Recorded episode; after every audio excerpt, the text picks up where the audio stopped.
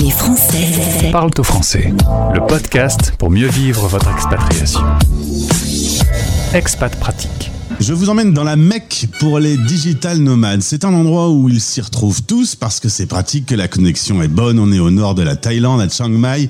Et c'est là qu'on y retrouve notre invité dans le cadre du mois spécial Digital Nomade. Ambroise est avec nous. Bonjour.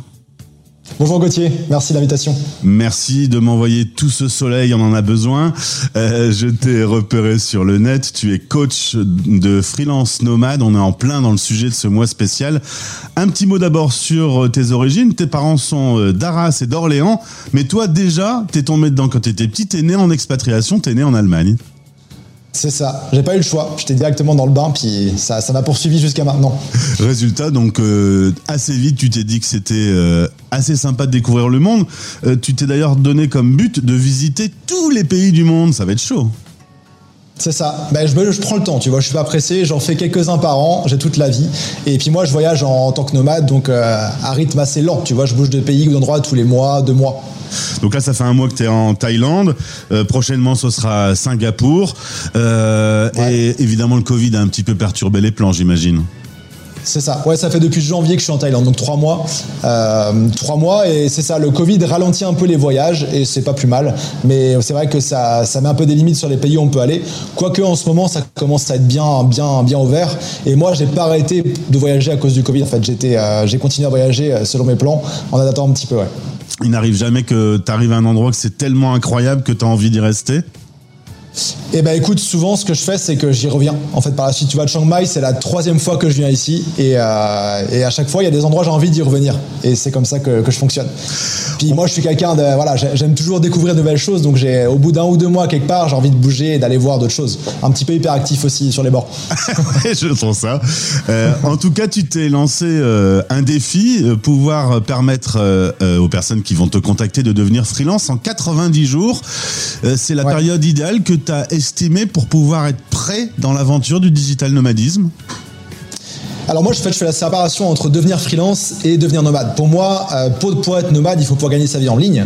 Et donc, euh, et pour moi, le freelancing, c'est le meilleur moyen de le faire. J'ai testé tous les domaines possibles pendant 5 ans, de 2012 à 2017, en suivant mes études en emploi salarié. Et être freelance, c'est ce qui a fonctionné pour moi et ce qui fonctionne pour la plupart des gens.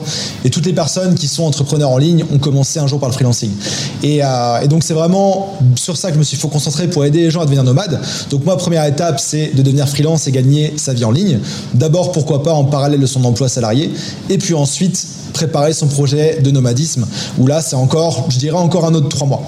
Si je peux me permettre, Ambroise, c'est pas con, vu qu'en effet, euh, tu dois cumuler quand tu es digital nomade deux problématiques, organiser tes déplacements, tes voyages, les, les soucis du quotidien, euh, l'organisation logistique et euh, avoir son job et pouvoir en vivre. Donc là, toi, tu conseilles de commencer par euh, une première étape, c'est déjà devenir un bon freelance. C'est ça, exactement. Commencer petit à petit en parallèle de son activité actuelle à se lancer en freelance, commencer à prendre des missions le soir, le week-end, pourquoi pas passer en mi-temps aussi. Et une fois qu'on est prêt, qu'on est certain de pouvoir remplacer son revenu euh, en ligne et à distance, bah là on peut faire le grand saut. Parce que j'ai vu aussi beaucoup de gens qui se disent ok, je quitte tout, je pars en nomade au bout du monde, mais souvent ils rentrent euh, six mois après la queue entre les jambes sans aucune économie et aucun plan en retour, tu vois. C'est voilà un premier excellent conseil. À ce jour, tu as libéré 295 indépendants, des gens qui sont maintenant euh, complètement euh, libres dans leur travail. Euh, c'est c'est bien ou c'est bien et dur d'être indépendant et freelance? Alors c'est pas c'est pas facile, euh, c'est pas facile. Il y a différents degrés dépendamment d'où on part à la base. Euh, c'est pas c'est pas facile tous les jours, mais ça en vaut clairement la peine. Moi j'ai jamais douté de mon projet pendant les ans, les années où j'ai trimé pour essayer de trouver ça. Et euh, bien sûr c'est un chemin où il y a pas mal d'embûches. Au début on va on va douter de soi, de ses compétences, vendre ses tarifs et d'entreprise, ses, ses services, c'est pas forcément euh, naturel pour tout le monde. Et il y a beaucoup de travail en fait de d'état d'esprit, d'introspection à faire pour arriver à prendre confiance dans l'action et trouver des missions en continu et augmenter ses tarifs. Tu vois, aujourd'hui, j'ai des missions où je facture 200, 300 euros de l'heure. J'ai commencé à la base, j'étais plutôt à 2 euros de l'heure.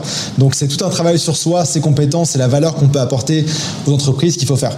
Et quand on est chef d'entreprise, on doit s'habituer, on, on l'a connu avec la pandémie et les vagues. Euh, chef mmh. d'entreprise, on connaît aussi des vagues, euh, des moments ouais. où ça va super bien et des moments où rien ne va. C'est ça. C'est ça. Puis moi, j'ai euh, aujourd'hui, là, pour mon activité, j'ai monté une équipe de 7 freelances qui m'accompagnent dans différentes tâches, euh, audio, vidéo, etc. Donc, je vois bien ce que tu veux dire, ouais. Et on s'adapte. Et même en tant que, en tant que freelance, tu vois, si, si tu me permets de continuer sur le sujet, euh, moi, j'étais déjà lancé depuis longtemps. Hein. J'ai commencé en freelance en 2013 et j'ai commencé à créer du contenu et aider des gens à partir de 2018 là-dessus. Et quand le Covid est arrivé, il y a beaucoup de gens qui se sont mis à paniquer. Je perds mes missions, je trouve plus de missions, etc. En fait, c'est encore une fois, il faut s'adapter au marché qui changeait. Et au contraire, le Covid a créé beaucoup d'opportunités en ligne pour les freelances. Et peut-être justement quand on est freelance, euh, on a la phase où on cherche des clients et la phase où on doit bosser pour eux. Mais pendant cette phase-là, mhm. on ne recherche plus de nouveaux clients. Donc les vagues sont relativement euh, euh, nécessaires. Alors ouais, on pourrait penser ça, mais en fait, de mon côté, et puis la façon dont j'enseigne, c'est que l'idée, c'est d'avoir l'activité freelance qui est stable, d'éviter ce yo-yo de la vie freelance où un mois on est millionnaire et le mois d'après on n'a plus rien. Et justement, c'est de trouver des missions qui sont euh, stables dans la durée, continue. Mes clients freelance, en moyenne, je les ai gardés entre 6 mois et 1 an, tu vois, depuis que j'ai commencé. Donc c'est assez long. Et en fait, le secret, c'est aussi donc de, signer des missions longues, régulières, etc., d'avoir de la suite dans les idées, et aussi, quand on est en mission, de toujours penser à, au prochaine mission par la suite, de toujours être en train de développer son activité, de créer euh, du contenu, d'être de plus en plus crédible dans son domaine, de se former pour préparer la suite. Et c'est ça les secrets d'une activité euh, stable. Il faut toujours euh, garder un petit peu de temps pour anticiper le futur. C'est ça. Il faut garder du temps en fait pour travailler sur son activité et pas juste sur celle de ses clients. Très bien. Euh, mm. Tu l'as dit, tu as une équipe avec sept personnes qui sont un peu partout, Thaïlande, Portugal, France. Euh, là, on arrive tout doucement sur le sujet d'être euh, nomade. la complexité d'être nomade en plus d'être freelance, c'est quoi pour toi? Eh ben écoute, ça pourrait être, euh, ça pourrait être complexe et ça l'est un petit peu au début. Il y a beaucoup d'histoires souvent de problèmes de fuseau horaire, de décalage, de productivité, etc. Mais moi, je trouve qu'en fait, plus ça va, plus ça devient un avantage compétitif majeur sur la productivité. Parce qu'en Thaïlande, je peux avoir une vie hyper confortable, tu vois. Par exemple, mon appartement dans lequel je, suis dans ça, c'est un appartement de 70 euh, mètres carrés avec euh, tout ce qu'il me faut, un bureau, une chambre, salle de bain, etc. J'ai tous les services que je veux, je me fais livrer n'importe quel plat pour 2-3 euros tout le confort est là, tu vois. Et donc, ça peut, je peux me focuser plus sur mon activité et être vraiment intense là-dedans. Euh, et donc, ça, c'est aussi des choses qui peuvent permettre d'avoir une meilleure qualité de vie en étant nomade que je pourrais pas avoir ou alors en payant 2, 3, 4 fois 5 fois plus en étant à Paris, tu vois. Alors c'est vrai, euh, là tu peux te faire livrer pour pas cher et tout ça, tout marche bien à Chiang Mai, euh, mais aussi mhm. parce que Internet marche bien et c'est pas le cas de tous les endroits du monde. C'est ça, c'est ça. Alors bien sûr, il faut choisir un petit peu ces endroits et puis il y, a des, endroits qui sont plus faciles en tant que nomade que d'autres. Euh, aujourd'hui, on a la chance quand même d'avoir des, euh, manières d'avoir Internet un peu partout.